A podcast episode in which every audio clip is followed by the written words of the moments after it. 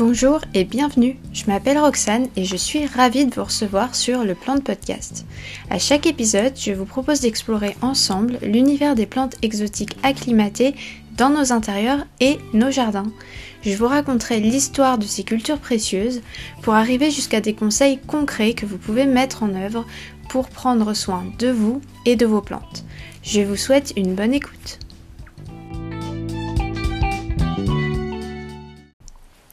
Dans ce nouvel épisode, on va parler de la lumière pour les plantes d'intérieur, en particulier pour les périodes d'hiver.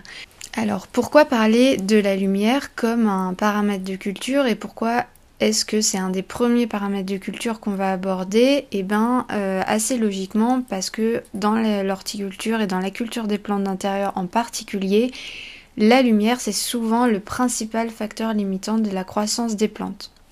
En fait, si on résume et si vous avez déjà donné des conseils à des amis, vous pouvez observer que les premiers problèmes que vous trouvez partout, ça va être soit un trop d'arrosage, qui fait que vos racines vont s'asphyxier en fait et vos plantes vont plus arriver à absorber l'eau, soit pas assez de lumière. Et souvent les deux sont un peu couplés, c'est-à-dire que quand on arrose trop euh, et que la luminosité est mauvaise, il va y avoir aussi des développements du champignon par exemple. Et puis en plus, votre terreau n'arrivera pas à sécher, donc ça va empirer la situation. Donc souvent la lumière, bon et la chaleur aussi, mais sont vraiment le facteur clé pour améliorer la culture des plantes. Je dis ça aussi parce qu'on entend et on voit beaucoup de choses sur les réseaux avec beaucoup de produits, etc.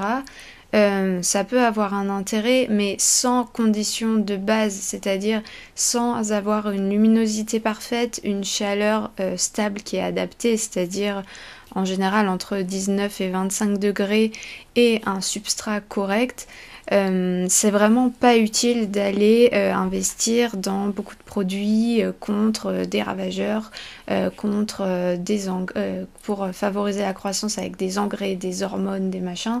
C'est vraiment pas du tout utile si de base vous n'avez pas des paramètres de lumière, d'éclairement qui sont optimaux. La plante va pas pouvoir croître plus et on va vite arriver à une limite euh, qui s'explique en fait très facilement d'un point de vue biologique et scientifique.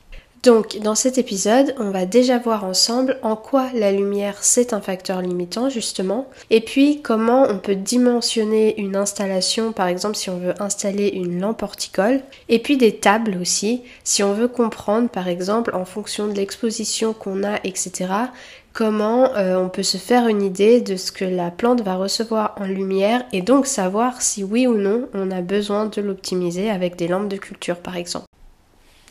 Pour situer un peu l'endroit où va se passer la photosynthèse dans votre plante, donc vous savez déjà que globalement chez les plantes à fleurs, c'est dans la feuille. En fait, la feuille, elle va être composée d'un ensemble de couches.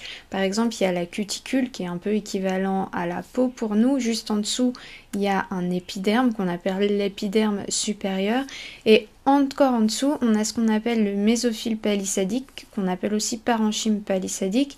Et à cet endroit euh, de, la, feuille, on va avoir les cellules qui vont contenir le chloroplasme et donc à l'intérieur desquelles va avoir la réaction de la photosynthèse.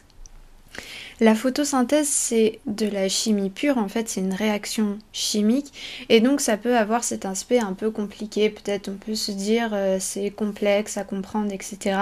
Si on va dans le détail des mécanismes chimiques, c'est peut-être vrai, mais dans la globalité de qu'est-ce qui se passe dans la plante pour faire la photosynthèse, en fait, ça peut se résumer de manière très simple. Vous savez qu'on dit souvent que les végétaux sont un puits de carbone, par exemple. Eh bien, en fait, ce qui se passe, c'est qu'ils vont simplement, à partir donc de dioxyde de carbone, le CO2 donc, et d'eau, uniquement en présence de la lumière, la lumière qui est euh, sous forme d'un photon, mais qui est juste de la lumière, permettre la formation de sucre et d'oxygène. Le sucre en général il sera stocké par la plante euh, ou alors utilisé pour sa croissance. Donc voilà, en fait quand on parle de photosynthèse, la seule chose vraiment importante à retenir c'est de savoir qu'avec du dioxyde de carbone et de l'eau en présence de lumière, la plante va être capable de générer sa propre énergie, le sucre et de l'oxygène. Et globalement c'est tout, c'est le plus important. En termes de chimie organique, euh, c'est vraiment la seule réaction qu'il faut comprendre et qui a une explication pratique et qui n'est pas uniquement une réaction moléculaire comme on peut avoir parfois l'image de la chimie organique. Globalement, euh, ce qu'on peut dire, c'est que donc les sucres qui sont produits par la photosynthèse, ils vont transiter via la sève, donc c'est ce qu'on va appeler la sève élaborée parce qu'elle est enrichie en sucre euh, au travers de la plante et donc elle va ensuite être stockée pour être réutilisée pendant les périodes de croissance comme une source d'énergie. Par exemple, là au printemps, la, plante va vouloir faire des nouveaux bourgeons et donc elle va utiliser euh, ces sucres qui ont été stockés. Et donc, qu'est-ce qu'on voit donc de vraiment important dans cette réaction chimique? C'est qu'elle ne peut pas avoir lieu s'il n'y a pas de lumière. Et donc, en fait, c'est pour ça que de la même manière que le dioxyde de carbone ou l'eau, euh, enfin que le manque de l'un ou l'autre peuvent être limitants pour euh, faire de la photosynthèse et donc pour faire de la croissance, eh bien la lumière est aussi un facteur très limitant euh, pour la croissance puisque sans elle, on ne peut pas avoir cette réaction de photosynthèse. Alors c'est à nuancer, hein. il existe des plantes qui sont capables de pousser dans des conditions où la lumière elle est très faible, vous, voyez très bien les mousses, les fougères, mais elles absorbent quand même une certaine de la lumière. C'est juste que les plantes vont pas être toutes capables d'absorber la même lumière Bon, et alors, petit aparté, peut-être que là, vous allez lui, vous dire, mais du coup, à quoi ça sert euh, de donner, par exemple, de l'engrais à ma plante? Puisque euh, si juste avec de l'eau et puis euh, de l'air, en gros, elle peut grandir. Alors, justement, c'est là qu'il faut comprendre que, par exemple, l'azote, donc c'est un des composés principaux que vous trouvez dans un engrais, il va permettre justement de constituer des protéines et de constituer aussi, par exemple, la chlorophylle. La chlorophylle qui est donc le pigment qui va permettre euh, l'absorption de la lumière. Et donc c'est pour ça qu'il y a euh, ensuite d'autres composés inorganiques comme euh, l'azote, le phosphore, etc., qui ont aussi un rôle qui finalement est crucial, mais dont la base peut quand même s'expliquer globalement dans la réaction de la photosynthèse. En fait, en ayant dit tout ça et donc en ayant expliqué le fonctionnement global de la photosynthèse, on touche à un point clé, c'est-à-dire que finalement toutes les lumières ne se valent pas. Euh, tout simplement, si vous vous rappelez euh, du spectre lumineux, donc c'est la physique euh, en général qu'on voit au lycée, finalement, ça peut se résumer toujours de manière assez simple, c'est-à-dire que ce spectre va des UV, donc vers les longueurs d'onde les plus faibles, jusqu'aux infrarouges avec les longueurs d'onde les plus élevées, et entre les deux, on a donc toute la lumière qui est visible, et donc euh, qui, pour l'œil humain par exemple, se situe entre 380 et 750 nanomètres, tout en sachant que euh, la lumière visible n'est pas la même pour euh, toutes les espèces. Je ne connais pas grand chose en biologie animale, mais voilà, il y a des, animaux qui sont capables de voir au-delà de la lumière visible pour nous, les humains. Et les plantes, de la même manière qu'elles ne vont pas utiliser comme nous toutes les longueurs d'onde, en fait, il y a des longueurs d'onde précises qui vont être utilisées dans la photosynthèse.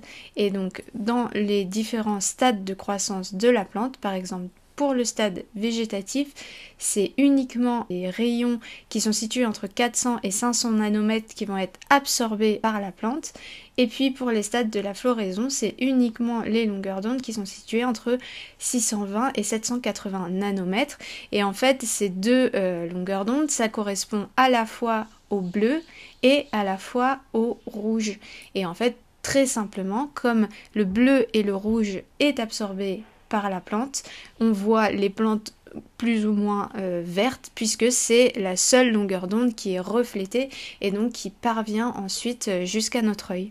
Donc voilà, si un jour euh, vous avez un trou de mémoire et que vous savez plus quelles sont les longueurs d'onde qu'absorbent les plantes, bah c'est simple, on voit les plantes vertes, donc le bleu et le rouge sont celles qui sont absorbées. C'est juste que le bleu est donc plutôt pour les stades végétatifs et le rouge pour la floraison. Et donc ça c'est un facteur qui est quand même important de comprendre et qui explique pourquoi finalement toutes les sources de lumière vont pas avoir le même intérêt pour la plante. Euh, il existe par exemple des lampes, euh, j'en sais rien, peut-être certaines lampes de chantier qui vont être très puissantes, très lumineuses pour l'œil humain, mais qui en fait pour les plantes seront peut-être pas très utiles parce que elles émettront pas euh, justement le rayonnement donc dans l'intervalle qui est important pour la plante à son stade végétatif. Et en fait, c'est tout cet ensemble de paramètres euh, qu'il faut bien comprendre le jour où vous voulez utiliser par exemple des éclairages horticoles. Alors éclairage spécialisé horticole ou non, mais c'est là que ça peut être compliqué au début de comprendre euh, comment choisir une lampe LED, etc. Euh, parce que c'est des notions qu'on a en général appris mais globalement oubliées parce qu'il n'y avait pas forcément d'application à y mettre derrière si vous n'avez jamais fait de chantier, de maison ou d'électricité. Donc en fait maintenant ce qu'on va voir c'est toutes les mesures de lumière qui existent et qui peuvent vous permettre de faire un choix plus ou moins éclairé alors, d'une part, si vous voulez acheter euh, une lampe de culture pour mieux faire pousser vos plantes, mais d'autre part, si vous voulez aussi pouvoir mesurer ou juste estimer globalement dans votre appartement comment vous pouvez savoir si la lumière que vous avez, elle est suffisante ou pas pour vos plantes. Et en fait, pour pouvoir savoir si la lumière que vous avez est bonne, parce que c'est important de le savoir puisque comme on l'a dit, euh, c'est le paramètre euh, qui est un des paramètres les plus importants pour avoir une bonne culture de ces plantes. Et donc pour comprendre et pouvoir évaluer la qualité de la lumière chez soi et éventuellement agir en ajoutant des lampes de croissance par exemple, il faut un petit peu comprendre toutes les mesures et savoir quelles sont lesquelles qui vous donneront les meilleures indications pour la culture de vos plantes. Donc maintenant, on va voir quelles sont les différentes unités qui peuvent nous permettre euh, de déterminer et de choisir un éclairage horticole. Donc en général un éclairage LED. Euh, il existe d'autres euh, méthodes d'éclairage dont je ne vais pas parler ici puisque aujourd'hui on va plutôt s'orienter vers des LED tout simplement parce qu'elles consomment beaucoup moins et puis en plus elles chauffent moins ce qui peut être important aussi dans une maison. Donc, il y a plusieurs mesures qui sont importantes. Euh, la première, je pense que vous la connaissez tous, c'est la puissance en watts. Donc ça, ça nous permet tout simplement de calculer la consommation électrique, justement. Donc lorsque vous allez acheter une lampe LED, c'est souvent l'information principale qu'on va vous donner. Euh, on la donne euh, donc en watts et ça vous permettra de calculer le nombre de kilowatts par heure que votre lampe euh, utilise et donc euh, que la facture euh, en gros énergétique que ça va vous apporter. Donc il faut savoir que par exemple, je vous disais que les lampes LED c'était en général quand même beaucoup mieux. une lampe LED, elle va consommer 5 fois moins d'énergie qu'une lampe à incandescence pour fournir exactement la même quantité de lumière. Donc voilà, en général, il n'y a pas photo quand même. Ensuite, il y a une autre mesure qui est vraiment utile, donc c'est le lumens. Le lumens, il va mesurer la quantité de lumière qui est émise par une source. Euh, on va le retrouver assez souvent sur les lampes de culture aussi, mais en fait il n'est pas vraiment précis euh, puisqu'il ne va pas vous dire euh, la distance de diffusion de la lumière.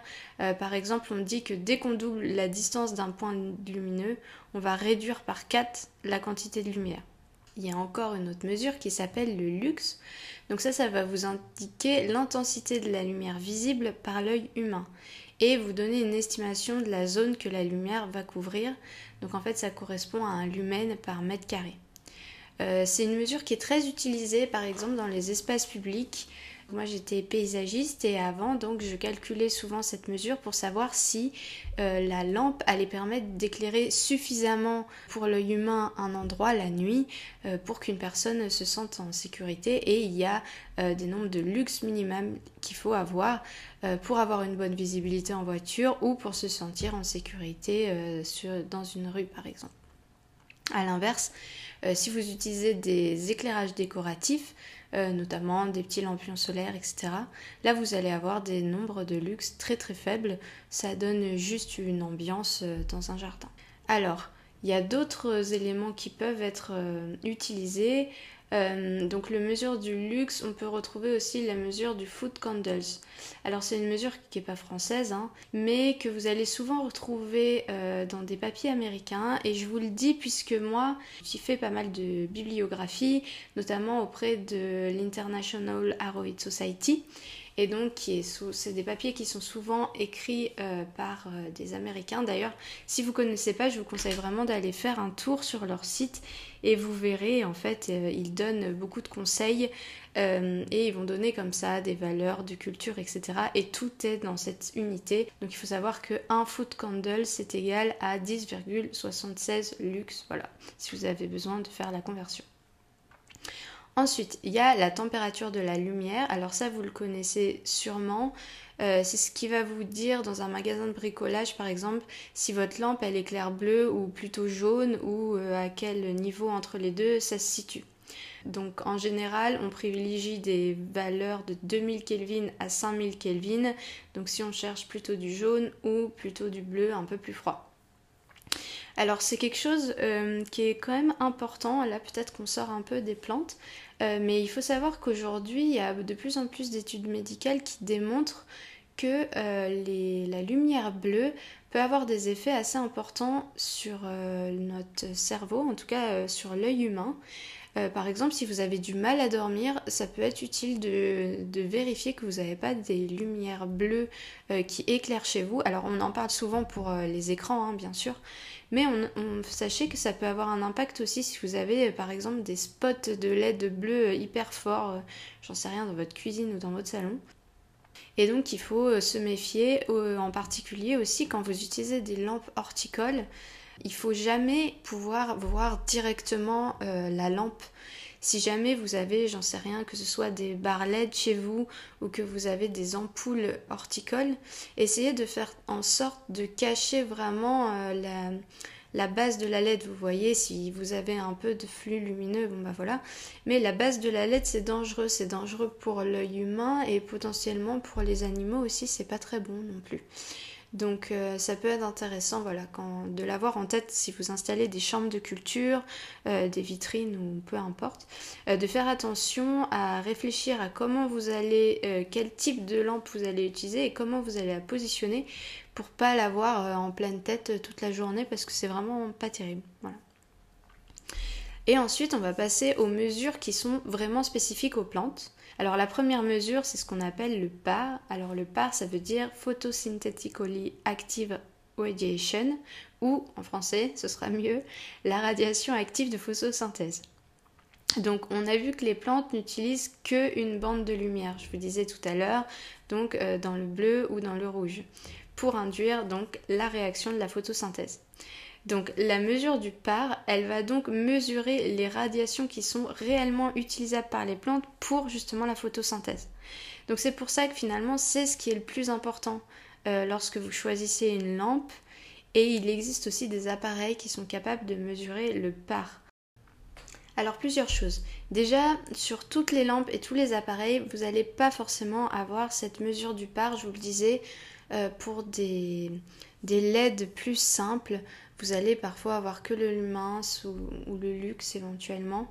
Alors si vous vous orientez euh, vers des gammes standards, même sur des modèles moins chers, mais sur des gammes standards euh, reconnues, par exemple dans un gros shop pour euh, les gammes Samsung, normalement vous allez avoir le recul et d'autres clients suffisants pour savoir que c'est des lampes qui sont globalement efficaces. Voilà. Donc ça peut suffire. Euh, c'est des unités qui sont un peu plus complexes à, prendre en compte.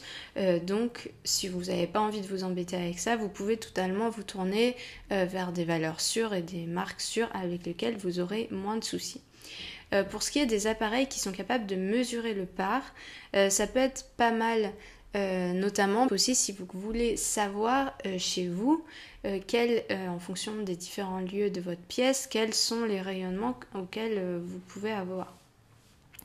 Cependant, euh, si vous faites juste de la culture de loisirs, euh, à moins que vous ayez un budget vraiment important que vous avez euh, envie de consacrer à vos plantes, je vous le conseille pas vraiment puisque c'est plutôt des appareils qui sont utilisés dans la production industrielle pour l'optimiser. Donc l'autre mesure qui est spécifique aux plantes, c'est ce qu'on appelle le PPF. Alors PPF, c'est photosynthetic photon flux. Donc le flux de, photos, le flux de photons pardon, photosynthétiques. Donc si vous avez fait des études de sciences, peut-être que vous vous rappelez qu'on dit que la lumière, elle a une nature double, c'est-à-dire que c'est à la fois euh, une onde, donc euh, une onde, celle du spectre qui est exprimée en nanomètres par exemple, et une particule élémentaire, le photon. Et donc concrètement, plus on a de photons qui vont arriver à la surface de la feuille, plus on va pouvoir faire la réaction de la photosynthèse.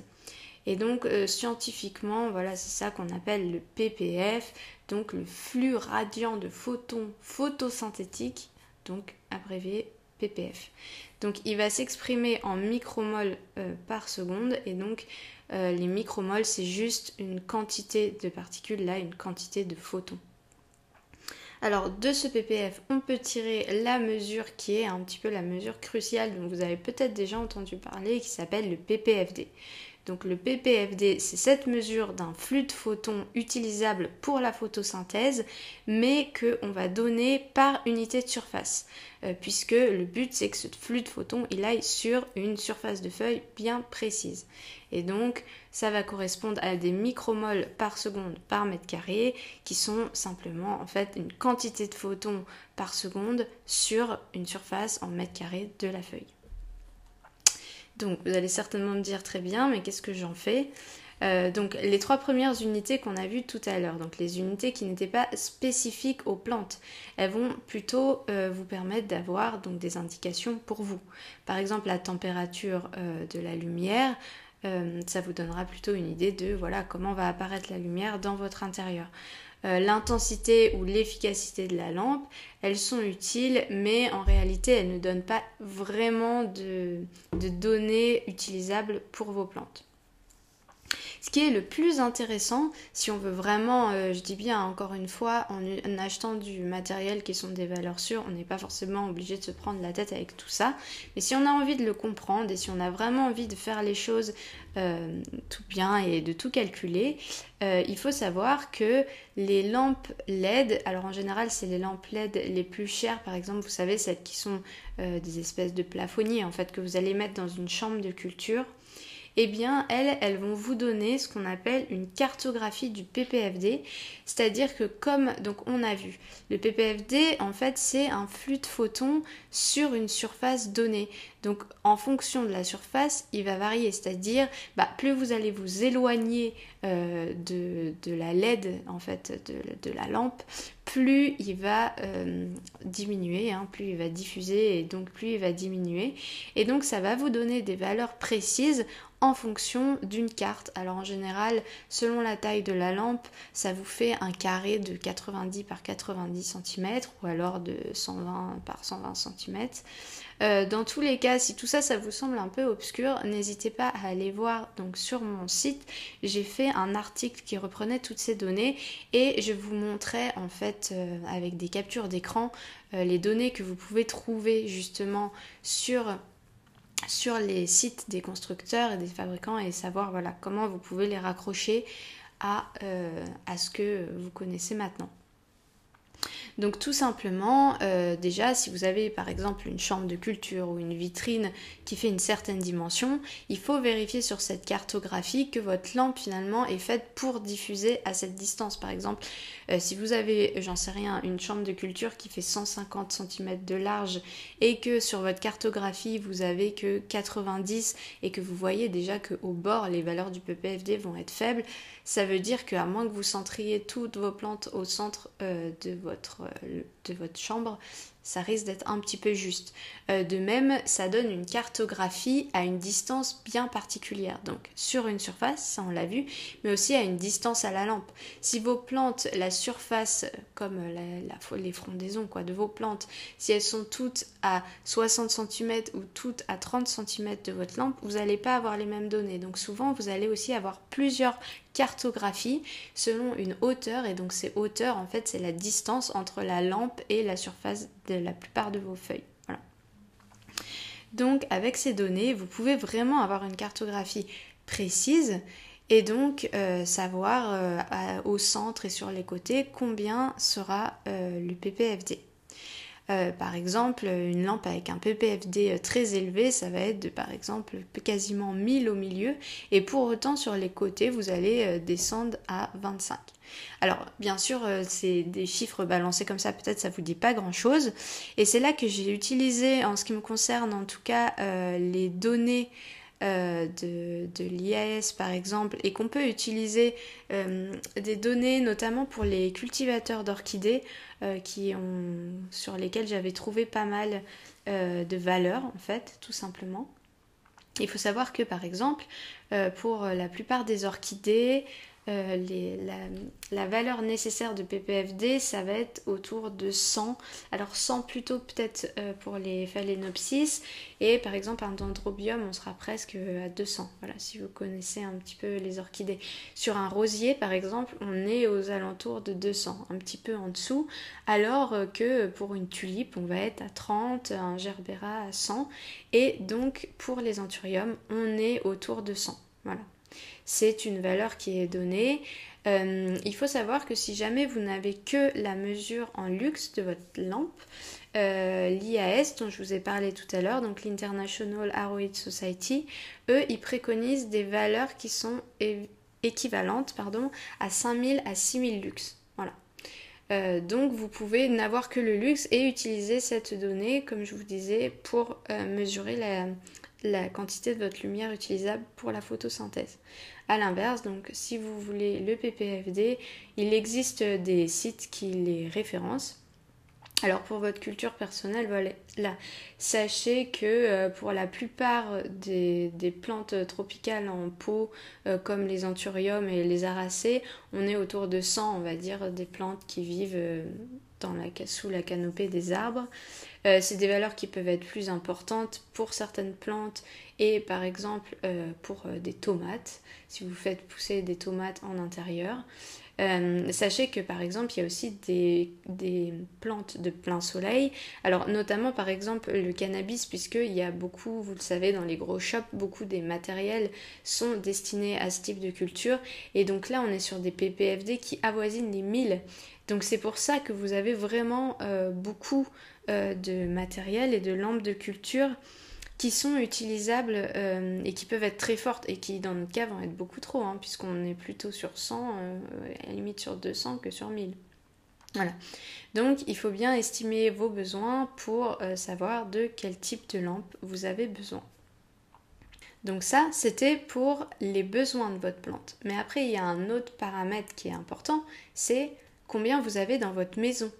Euh, ça, c'est quelque chose qui est un peu plus difficile à déterminer. Alors là encore, moi, j'avais trouvé des valeurs, euh, des valeurs, euh, on va dire, standards, mais qui, honnêtement, peuvent vraiment beaucoup varier. par exemple, les données que j'avais trouvées, elles avaient été prises à Albuquerque, au Nouveau-Mexique.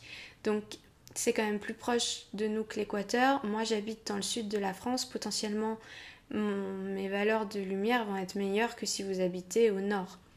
Mais donc ce qu'il disait, c'est que à Albuquerque, par exemple, si vous avez euh, des plantes qui sont derrière une vitre qui fait face au nord, vous allez être sur des valeurs de 13 à 17 de ppfD. Donc vous voyez concrètement, si vous savez que votre exposition elle est nord, vous allez avoir besoin de lumière, à moins que vraiment vous ne cultivez que des plantes de très faible lumière mais ça va être trop bas pour la plupart des plantes. À l'inverse, euh, pour euh, une, exposition qui est plutôt est-ouest, on est euh, autour de, à partir de 55 à jusqu'à 1400 si vous êtes en plein soleil. Donc 55 si vous n'avez pas de soleil direct qui tombe sur votre plante, et puis jusqu'à 1400 si euh, vraiment votre plante elle est euh, exposée très fortement. Donc vous voyez, c'est pour ça aussi qu'on dit toujours pas de lumière directe pour euh, les plantes type anthurium, etc. C'est que ça va très vite, c'est-à-dire même avec une fenêtre qui n'est pas au sud, vous pouvez taper des valeurs très fortes d'éclairement et ça sera beaucoup trop en tout cas pour tout ce qui est harassé et plantes d'intérieur classiques. Ensuite, euh, voilà, vous avez, il faut aussi savoir que ces valeurs, elles sont, disons, euh, juste derrière votre fenêtre, par exemple. Euh, à l'inverse, on peut aussi dire que le plein soleil, c'est 2200. Donc, c'est-à-dire le plein soleil dehors. Là, on est à 2200. Donc, encore potentiellement une bonne raison de ne pas laisser des plantes comme des aracées en extérieur et sans aucune protection par, par exemple d'autres arbres, puisque là ça peut être vraiment beaucoup trop. Et puis donc, cette exposition, cette lumière, elle va diminuer en fonction de la distance en général, en fonction de la distance à la fenêtre. Donc si on prend ce qu'on vous disait euh, tout à l'heure, ce que je vous disais, euh, une maison qui est euh, face est-ouest, n'importe, vous savez déjà que si vous n'êtes pas en lumière directe, vous allez avoir 150 derrière la fenêtre et jusqu'à 1400 si vous êtes en plein soleil. Et dès que vous vous éloignez un petit peu, Là, vous êtes plus euh, donc dans les rangs de 55 à 100. Et puis, euh, si vous vous mettez, j'en sais rien, à 4-5 mètres derrière la fenêtre, vous allez vite tomber sur des valeurs beaucoup plus faibles. Euh, j'en sais rien, une étagère, vous voyez, qui est sur un coin du mur à plusieurs mètres. Là, vous allez tomber à 20 à 40. Et donc, la plupart de vos plantes peuvent souffrir de ce manque de lumière, ou en tout cas, elles vont pas forcément dépérir, mais elles vont pas beaucoup pousser, quoi. Donc c'est pour ça que c'est très important la lumière et c'est très important d'avoir en tête que dès qu'on s'éloigne de la fenêtre, même un petit peu, les valeurs elles peuvent complètement chuter et encore pire quand on n'est pas super bien exposé ou que c'est l'hiver par exemple. Et donc c'est pour ça que euh, si vraiment la culture des plantes c'est quelque chose dans lequel vous avez envie d'investir, ça peut être vraiment utile euh, plutôt que certains produits etc. de déjà avoir une bonne installation euh, avec des lumières d'appoint que vous allez peut-être pas mettre tout le temps, mais à certaines périodes de l'année, par exemple en hiver, pour favoriser la croissance de vos plantes et leur permettre un meilleur développement.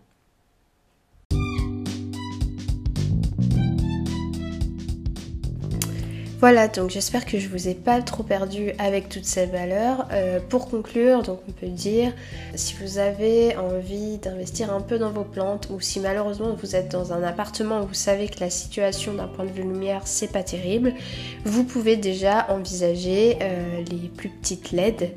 Euh, que vous trouvez facilement sur internet, que un peu tout le monde a et sur lesquels vous savez que derrière euh, euh, ça fonctionne quand même. Et ensuite, si vraiment vous voulez développer, installer plus de barres LED, etc., là seulement ça peut valoir le coup d'investir un peu plus ou d'investir dans des appareils de mesure de la lumière bien que moi personnellement par exemple j'en ai pas puisqu'ils sont assez chers quand même globalement. Enfin, un dernier truc qui peut être utile de savoir, c'est que en général, les plantes reçoivent leur lumière par le dessus, donc on dit en partie apicale, et donc euh, ça va induire globalement un meilleur développement. C'est à y penser dans vos installations. C'est vrai que quand vous avez des vitrines, par exemple, si les lampes elles sont à l'extérieur, vous pouvez avoir aussi une qualité de la lumière qui est un peu moins bonne que euh, une, lampe qui sera euh, sur le dessus. Voilà, et puis si vous avez peur de l'impact des LED sur votre famille ou les animaux, donc il existe justement des tentes de culture qui sont opaques, donc là on est sûr qu'il bah, n'y a pas de lumière des LED qui risque de traverser et de peut-être euh, abîmer euh, les yeux. Et puis euh, quand on installe des LED, il faut toujours faire attention bah, que ce soit la tension ou l'ampérage électrique. de même, souvent c'est aussi dans des zones où on arrose pas mal. Donc euh, bon bah voilà, il ne faut pas avoir euh, et euh, des lampes qui sont branchées en série sur des rallonges et puis qui vont traîner et puis qui sont pas du tout conçues par exemple pour être dans des conditions où l'humidité va beaucoup monter. Donc c'est toujours des choses qu'il faut un peu vérifier, voire se faire conseiller si vous n'êtes pas trop sûr euh, du point de vue euh, électrique. Voilà, euh, donc je termine mon article ici. J'espère que ça a permis de démystifier un peu le sujet.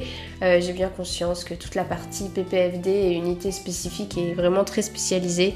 Donc c'est sûr que ça va pas intéresser forcément les, les, plus débutants d'entre vous, mais c'est des choses qui sont intéressantes de savoir et de comprendre pour euh, optimiser sa culture et puis finalement c'est moins compliqué que ça peut avoir l'air euh, au départ. N'hésitez pas à me poser des questions si vous en avez et à laisser euh, un petit avis sur le site du podcast que vous utilisez. A très vite